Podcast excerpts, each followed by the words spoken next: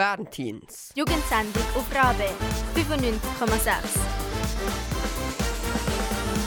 Hallo zusammen und herzlich willkommen zu einer neuen Sendung von den Bernteens. Wir haben heute das Thema Schönheitsideale und zwar haben wir da ganz viele Infobeiträge, eine Diskussion und ein Interview mit einem Schönheitschirurg dabei. Wenn ihr es noch nicht gewusst habt, wir haben ein Instagram. Jule, wie heisst dieses Instagram? Ja, Bernchens. Natürlich heisst es Ey, Bernteens. wir sind jetzt schon über zwei Jahre live auf Sendung und wir ziehen den Joke immer noch in jeder Sendung durch und der ist immer noch nicht lustig. Ja, das ist einfach ein Zeugnis von der Qualität von Ja. unserer Sendung, oder? Genau. Und ähm, auf Insta könnt ihr ein bisschen Einblicke hinter die Kulissen bekommen, ihr könnt Songs wünschen und wir posten ganz schöne Bilder von uns.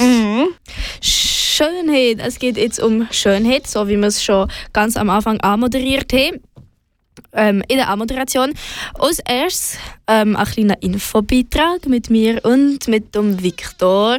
Ähm, ja, wir haben uns ein paar Fragen aufgeschrieben und wir die jetzt beantworten für euch.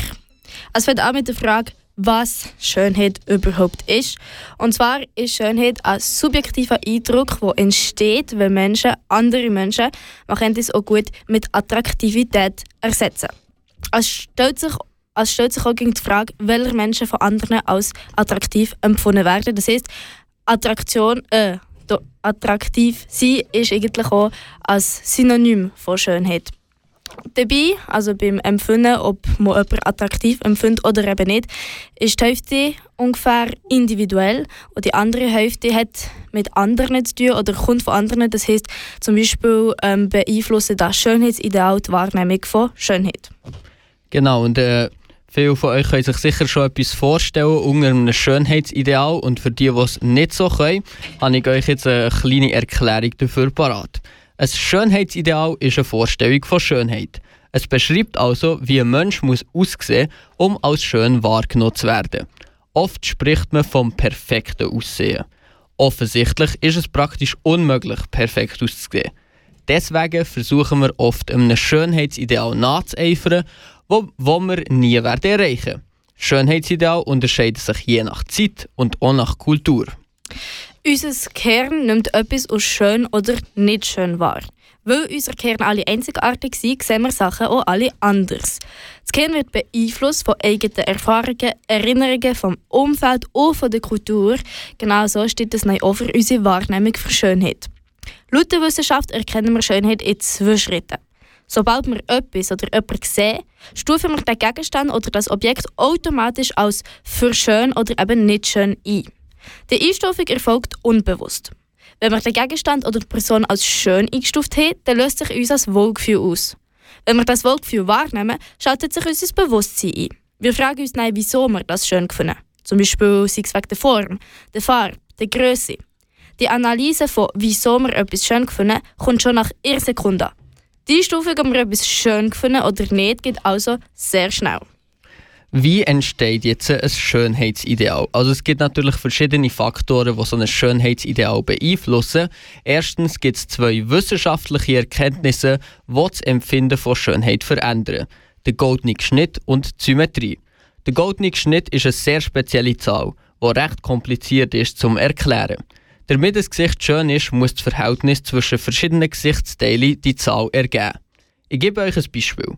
Wenn man die Länge durch die Breite von einem Gesicht teilt, sollte man die Zahl vom goldenen Schnitt erhalten. Und dann gilt das Gesicht als perfekt und eben schön. Als zweites gibt es noch die Symmetrie. Es ist wahrscheinlich ziemlich selbsterklärend, dass man, ein symmetrisch, dass man ein symmetrisches Gesicht eher als schön empfindet. Es sollte aber auch nicht perfekt symmetrisch sein. Weil wenn es genau symmetrisch ist, wirkt es künstlich und wird dann wiederum als unnatürlich empfunden. Außerdem gelten Menschen, die nicht sehr stark vom Durchschnitt abweichen, logischerweise für den grössten Teil auch als attraktiv. Es hat auch zahlreiche Studien gegeben zum Zusammenhang von Schönheit und Gesundheit oder Fruchtbarkeit. Die Ergebnisse sind nicht eindeutig, aber man vermutet, dass äußerliche Zeichen von Fruchtbarkeit oder Gesundheit attraktiv machen. Was hat denn Schönheit in der Gesellschaft für eine Bedeutung? Wir Menschen passen unser Schönheitsempfinden unserem Umfeld an. Wenn wir die Gruppe ändern, mit der wir uns vergleichen, ändern wir auch unsere Wahrnehmung für Schönheit. Heutzutage spielen auch vor allem die Medien dabei eine grosse Rolle. Sie konfrontieren uns über verschiedenste Wege mit Schönheit und Schönheitsideal. Schönheit hat in unserer heutigen Gesellschaft in diesem Fall eine sehr grosse Bedeutung. Auf das kommen wir später nochmal zurück. Wenn es um Schönheit geht, ist schnell die Rede von Schönheits-OPs. Die werden mittlerweile immer beliebter und sozial akzeptierter und gerade auf Instagram sind aufgespritzte Lippen etc. sehr präsent. Auch junge Menschen lassen sich immer häufiger behandeln und eine Schönheits-OP bringt aber auch viele Gefahren mit sich. Haargenau und was die Gefahren sind, was kann passieren. Und so alles das, was ihr jetzt zu diesem Thema müsst wissen, das erzählt euch jetzt heute Jule und ich in dieser kurzen Mod.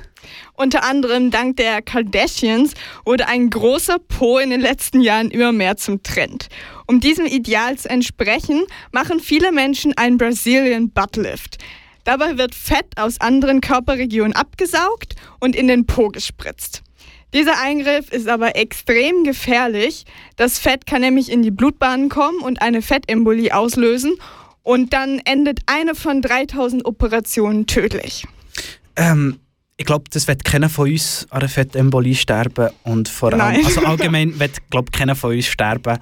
Aber ähm, es heisst ja immer, man muss ein Risiko auf. Ah nein, stimmt, das heisst anders, sorry. Es heisst, wer schön sein will, muss leiden. Ja. Aber hoffentlich nicht so.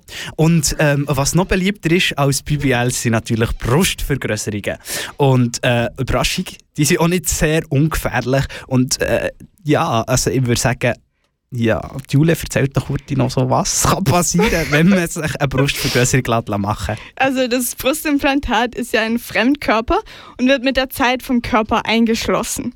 Diese Kapsel kann sich mit der Zeit verhärten oder zusammenziehen und das ist mega schmerzvoll. Implantate können auch reißen und daraufhin verteilt sich das Silikon im ganzen Gewebe und entzündet sich. Und auch so Langzeitfolgen wie Krebserkrankungen sind noch nicht vollständig erforscht oder ausgeschlossen. Auch noch passieren könnten so Thrombosen, Schädigung von Gesichtsnerven und Brustwarzen, Absterben von Gewebe, Infektionen und Abstoßreaktionen auf die körperfremden Implantate. Also, ähm, das klingt auch eher gefährlich. Aber ähm, am Gesicht kann ja doch sicher nichts passieren. So ein, bisschen, so ein bisschen Botox oder so ist ja sicher nicht schlimm, oder? ja, also Falten wegspritzen mit Botox hat auch seine Risiken. Surprise! Botox ist ein Nervengift und zwar das giftigste überhaupt, was natürlich vorkommt. Weniger als ein 10 Millionstel Gramm ist für einen Menschen tödlich. Das ist mega wenig. Und wenn es nicht richtig angewendet wird, sind Lähmungen zufolge. Also wir haben jetzt gehört, was alles so ein bisschen, äh, passieren kann. Aber lasst euch davon keine Angst machen, wenn ihr euch von einem seriösen Arzt beraten und ins, äh, inspirieren, vor allem, habe ich sagen, äh, und operieren, dann ähm, ist das sicher nicht so ein grosses Problem. Wenn ihr Bedenken habt, könnt ihr sicher auch immer mit dem über, äh, über das reden und dann kann ich sicher sehr gut Auskunft zu diesen Sachen geben. Wir machen jetzt weiter mit einem Interview. Genau, und zwar haben wir den Dr. Robert Graf bei uns zu Gast. Er ist Schönheitschirurg, aber magst du dich gerade selbst mal vorstellen?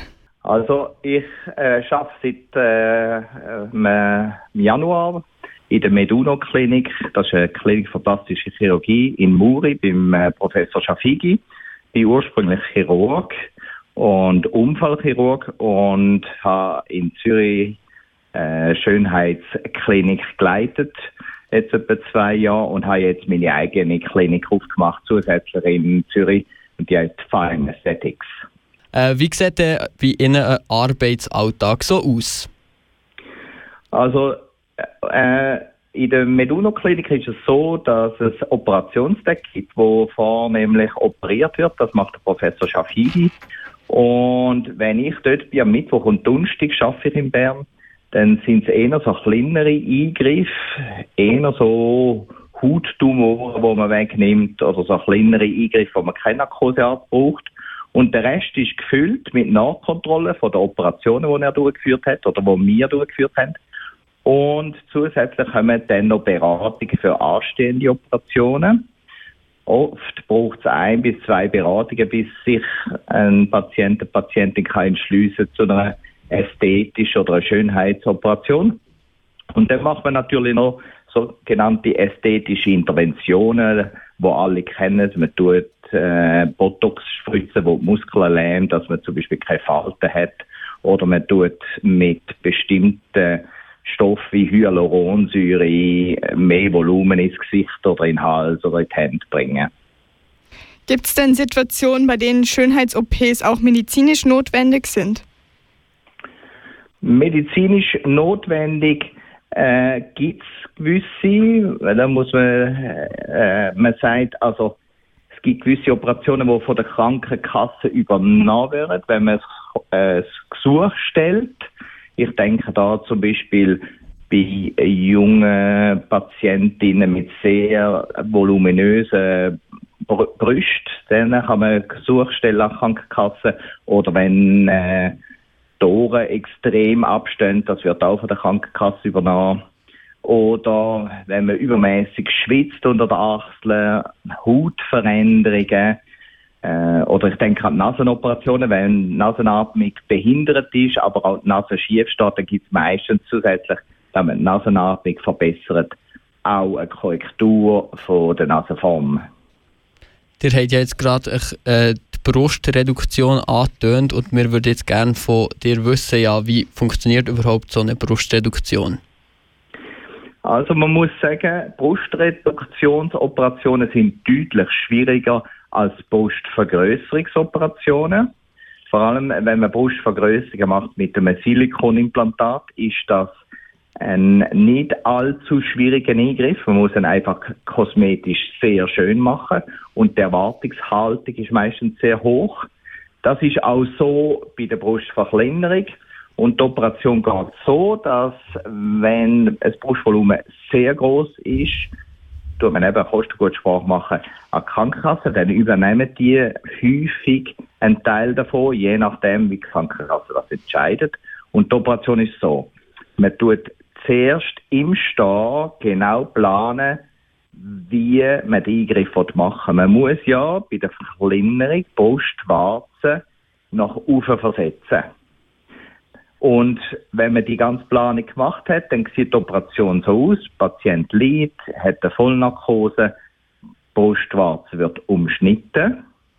Und dann nimmt man um Brustwarze herum wie einen Donut weg und im unteren Teil, also gegen den Bauchnabel zu, sieht es dann aus wie ein, äh, ein Vorderteil von einem Schlüssel. Also oben rund, ein Schlüsselloch. Und dann unten beim Bart ist es leicht umgekehrt V-förmig. Also geht es so auf. Und der Teil von Haut wird weggeschnitten. Dann nimmt man einen Teil von der Brustdrüse und vom Fettgewebe unten weg und tut dann das, was vorher wie ein äh, Schlüsselloch wird verkleinert zu der Brustwarze hin, also dort wird die, der Defekt geschlossen und unten wird der Defekt von der Haut zusammengenäht, dass die Narbe nachher aussieht wie ein umgekehrtes T. Also am, am unteren Grenze von der Brust hat es einen querliegenden Schnitt, leicht bogenförmig und dann einer, der gerade aufsteigt zur Brustwarze. So sieht es aus. Wow, das ist doch ein rechter Prozess. Ja, ja, das ist nicht so einfach und man muss schauen, dass die Brustwarze immer durchblutet bleibt, dass nicht zu viel Druck ist. Wenn zu viel Druck ist unter, äh, unter der Haut, dann stirbt das Gewebe ab, das will man nicht. Also es ist nicht ganz eine einfache Operation und gehört sicher in die Hände von einem guten plastischen Chirurg, der viel Erfahrung hat, zum Beispiel wie der Professor Schafigi. Was sind denn noch so für schwierige OPs? Also was sind dort so die schwierigsten Sachen, die man durchführen kann? Also der, der Professor Schafigi ist ja ein Spezialist für Brustrekonstruktionen, vor allem bei Brustkrebs, wo man Gewebe vom Unterbauch nimmt äh, mit einer Arterie und einer Vene und man transplantiert das unter das Brustgewebe, wo ja dann fehlt, wie man ja die Brust hat müssen wegnehmen wegen dem Tumor. Und dann tut man das anschliessen an ein Gefäß hinter der Rippe. Also man tut die Arterien und Venen dort neu anastomosieren, also neu anschliessen, sagt man dann. Und dann wird ein Brustgewebe darüber gezogen. Das ist eine von der sehr, sehr anspruchsvollen Rekonstruktionsoperationen bei der Brust. Heute werden ja Schönheits-OPs immer normaler. Ist das für euch eine gute oder eine schlechte Entwicklung? Ja, ich glaube, muss, man muss es in der Zeit sehen, oder? Das Schönheitsideal ist wichtig geworden. Die Frauen haben sich emanzipiert, auch jetzt in der Schweiz. Und mit dem führt das dazu, dass die Frauen entscheiden, was sie mit ihrem Körper möchten machen und was nicht. Und sie sind natürlich von Social Media und von der ganzen Presse extrem presst in ein gewisses Schönheitsideal von der Frau und viele möchten dem entsprechen. Und mit dem ist man natürlich in so einer Schönheitsklinik oder einer äh, plastischen chirurgischen Klinik konfrontiert mit diesen Wünschen. Und dann muss man schauen, kann man diesen Wünschen entsprechen, wo die Frau oder auch der Mann das möchte, oder kann man das nicht? Und das braucht dann gewisse Diskussionen. Und der Trend ist eindeutig ansteigend, das muss man sagen.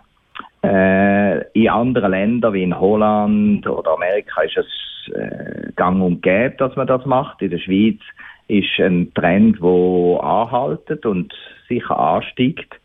Und vielleicht hat einem über viele Jahre etwas gestört am eigenen Körper und dann entscheidet man sich, das besprechen mit einem Spezialist.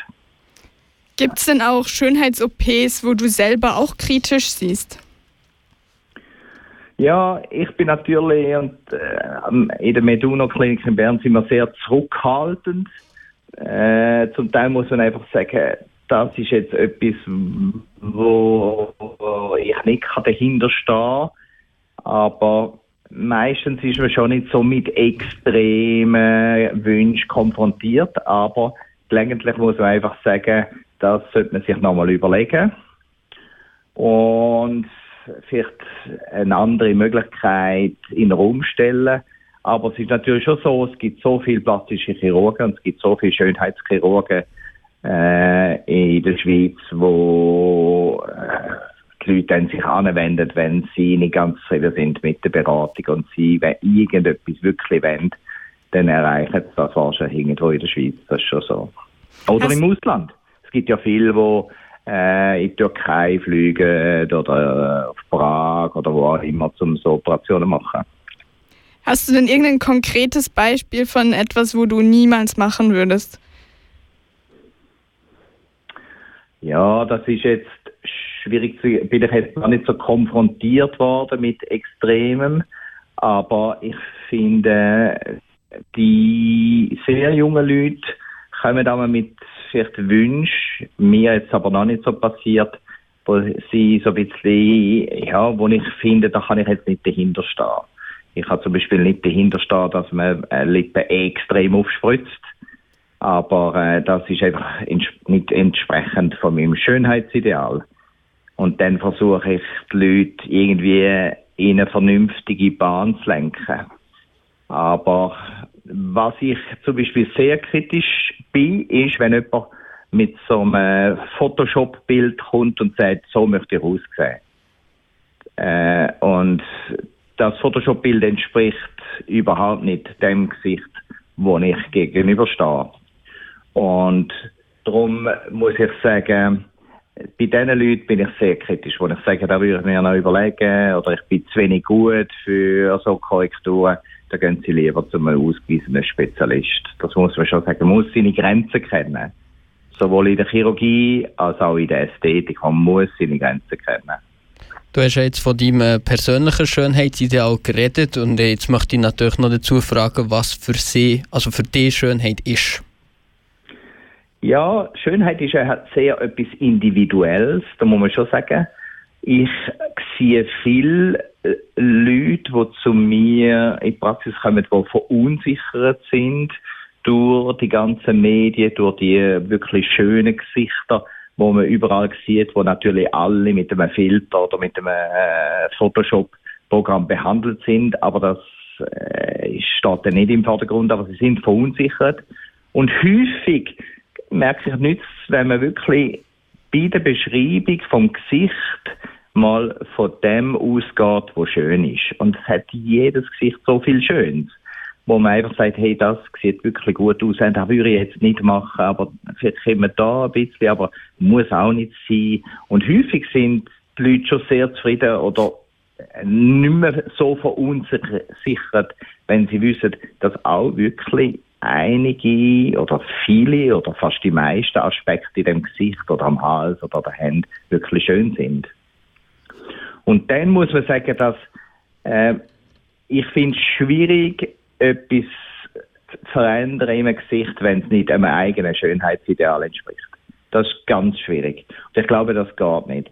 Und ich glaube, man versucht auch seine eigene Vorstellung so optimal wie möglich umzusetzen. Und das ist nicht immer einfach, muss ich sagen. Das ist zum Teil schwierig. Aber das versucht man. Ja, das wär's schon mit unseren Fragen. Merci vielmal, es war mega spannend. Also sehr cooler also, Einblick. Ganz herzlichen Dank und hoffentlich habe ich wertvolle Tipps können geben. Absolut, ja. ja also. Ein, etwas Letztes möchte ich noch sagen. Also ja. etwas, was wirklich schlecht ist für die Haut, ist das Rauchen. Jetzt reden wir heute ein bisschen über das Pretty Privilege. Ähm, jetzt denken ich viel wahrscheinlich, was ist das? Habe ich noch nie gehört. Äh, es gibt sicher auch ein paar, die das schon gehört haben. Und für die, die es noch nicht gehört haben, für die erkläre ich es jetzt. Und zwar äh, ist das Phänomen Pretty Privilege das Phänomen, dass Leute aufgrund von ihrem Aussehen bevorzugt behandelt werden. Es kann bewusst oder unbewusst sein. Zum Beispiel kann es sein, in bessere Positionen gesetzt zu werden im Beruf, höhere Löhne, bessere Behandlungen von Mitmenschen oder, von, oder, oder so und sogar geringere Strafen bei Verbrechen. Aber äh, zu dem kommen wir später dann nochmal. Ja, genau. Das Privileg von der Schönheit, das prägt sich schon in der Kindheit aus. Zum Beispiel ist das in Merlin der Fall. Dort gewinnen die Schönen zusammen. Und die Schönheit der Frauen zum Beispiel wird besonders erwähnt. Sei das bei Schneewittli, bei ähm, La Belle au Bois dormant, äh, Dornrösli. Ähm, ja, unbewusst merken sich drin das. Und es gibt auch einen Professor von der Sorbonne, der sagt, ähm, drin lernen sehr schnell, dass der Sozialstatus mit der Schönheit mitgeht. Auch wenn man sich Werbungen genauer anguckt, bleibt es dabei, dass es internationale vorgeschriebene Normen für Gesichter und Silhouetten gibt. Man ist eher von einer Werbung angesprochen, wo Leute drauf sind, die ins Schönheitsideal passen, als von einer Werbung, wo Leute drauf sind, die weniger ins Schönheitsideal passen. Genau, und ich habe euch vorhin noch versprochen, ich erzähle noch heute etwas über das mit den äh, gemingerten Strafen oder so.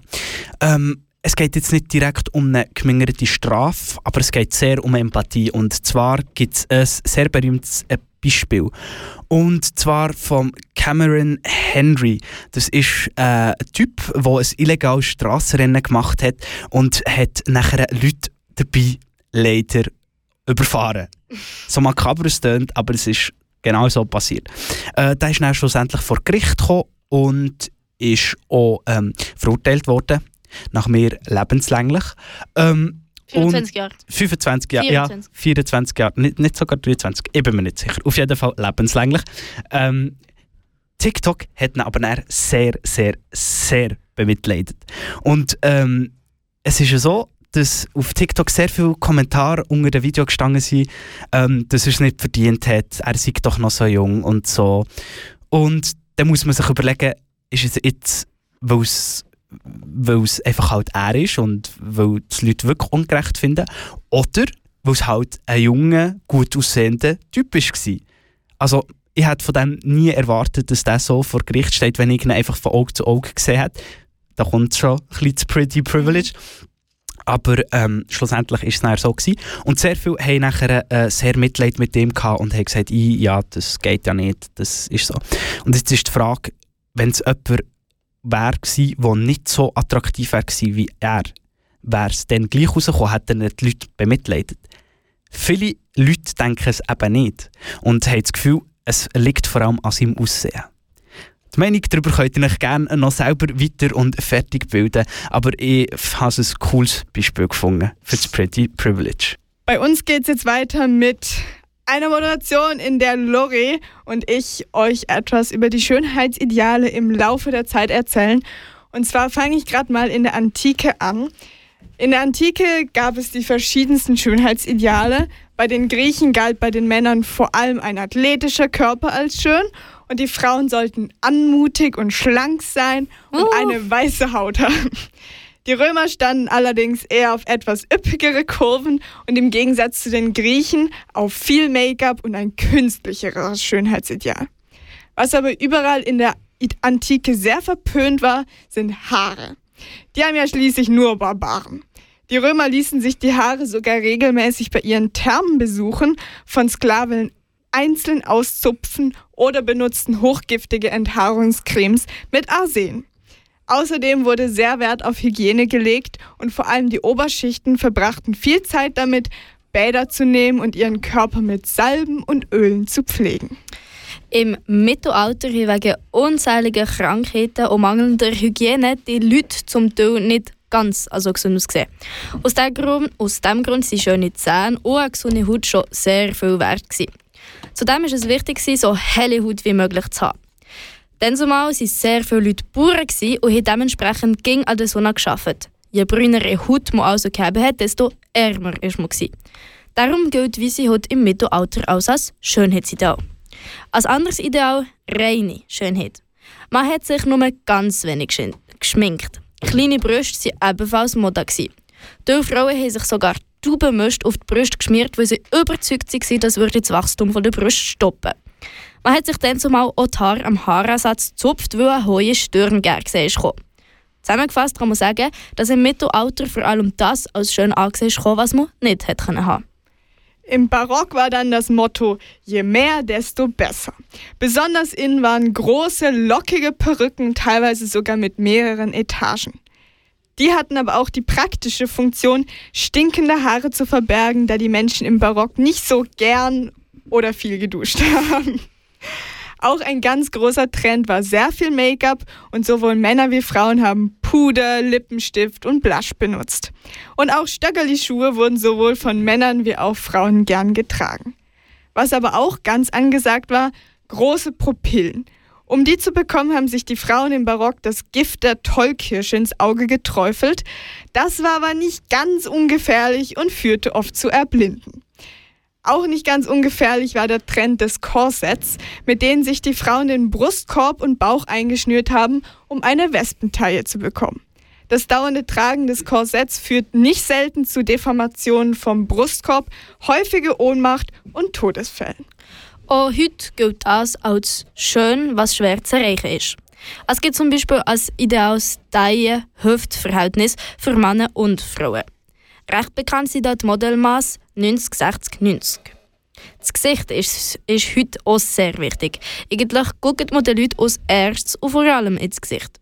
Symmetrische Gesichter mit möglichst reiner Haut sind schön. Man sollte ja möglichst jung aussehen. Unter anderem, weil das ein Zeichen von Fruchtbarkeit ist.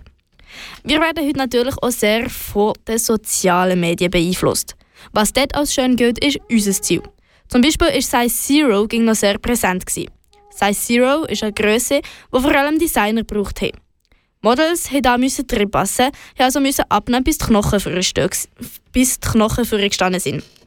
Size Zero entspricht der heutigen Größe 32. Heute kommt das gegen mehr kritisiert und man probiert Schönheitsideal zu eliminieren und jeder so zu nehmen, wie er ist. Aber es gibt gegen noch unterschiedliche Schönheitsideale, je nachdem, wo man sich auf dem Globus befindet.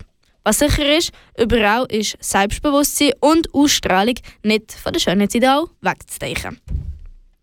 Genau, und zu den Schönheitsidealen und Social Media haben wir jetzt noch eine Diskussion. Und zwar haben wir die Frage, wie wirkt sich Social Media auf die eigene Wahrnehmung von Schönheit aus? Ja, genau. Äh, die Frage ist natürlich auch ganz im Sinn von der heutigen Gesellschaft und äh, auch ist glaube ziemlich klar, dass sich Social Media, dass Social Media sicher einen grossen Einfluss hat auf das Schönheitsideal. Also, was haltet ihr von dieser Frage? Also, ich bin mir ganz sicher, dass auf sehr, sehr, sehr viele Leute äh, Social Media einen sehr grossen Einfluss hat, vor allem auf die Selbstwahrnehmung. Ähm, ich habe das Gefühl, dass sich sehr viele Leute auch beeinflussen Es gibt, ich kenne selber sehr viele Leute, die wie dem Schönheitsideal nachher eifern wo wie unerreichbar ist oder wo nur mit gewissen digitalen Hilfsmitteln erreichbar ist. Oder Schönheits-OPs. Oder Schönheits-OPs natürlich, aber ähm, in diesem Alter ist es noch eher schwierig. Ich habe das Gefühl, früher, also irgendwie werden die Menschen immer von einem Schönheitsideal beeinflusst, aber früher waren das halt irgendwelche Heftchen im Kiosk oder weiß nicht, die Bravo oder so. Und jetzt ist es halt viel krasser und es erreicht einen noch viel mehr jeden Tag den ganzen Tag über hat man überall perfekte Menschen auf dem Handy.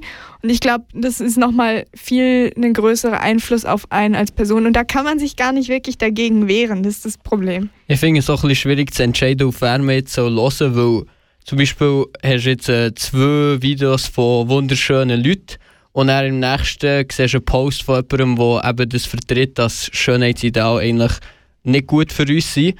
Und ja, dann ist es halt schwierig, wenn du all die Meinungen hast, dir deine eigene Meinung zu machen, sozusagen, weil du einfach von sehr vielen Leuten beeinflusst wirst gleichzeitig. Lori, was meinst du dazu? Ich finde eigentlich, sobald man merkt, dass man von diesen Schönheitsidealen ähm, überspült wird, also sobald man merkt, dass sehr viele Schönheitsideale auf, ähm, auf ihn einkommen, wenn man zum Beispiel eben die ganzen sozialen Medien anguckt, dann äh, hat man das schon wahrgenommen und lässt sich von denen auch automatisch weniger beeinflussen.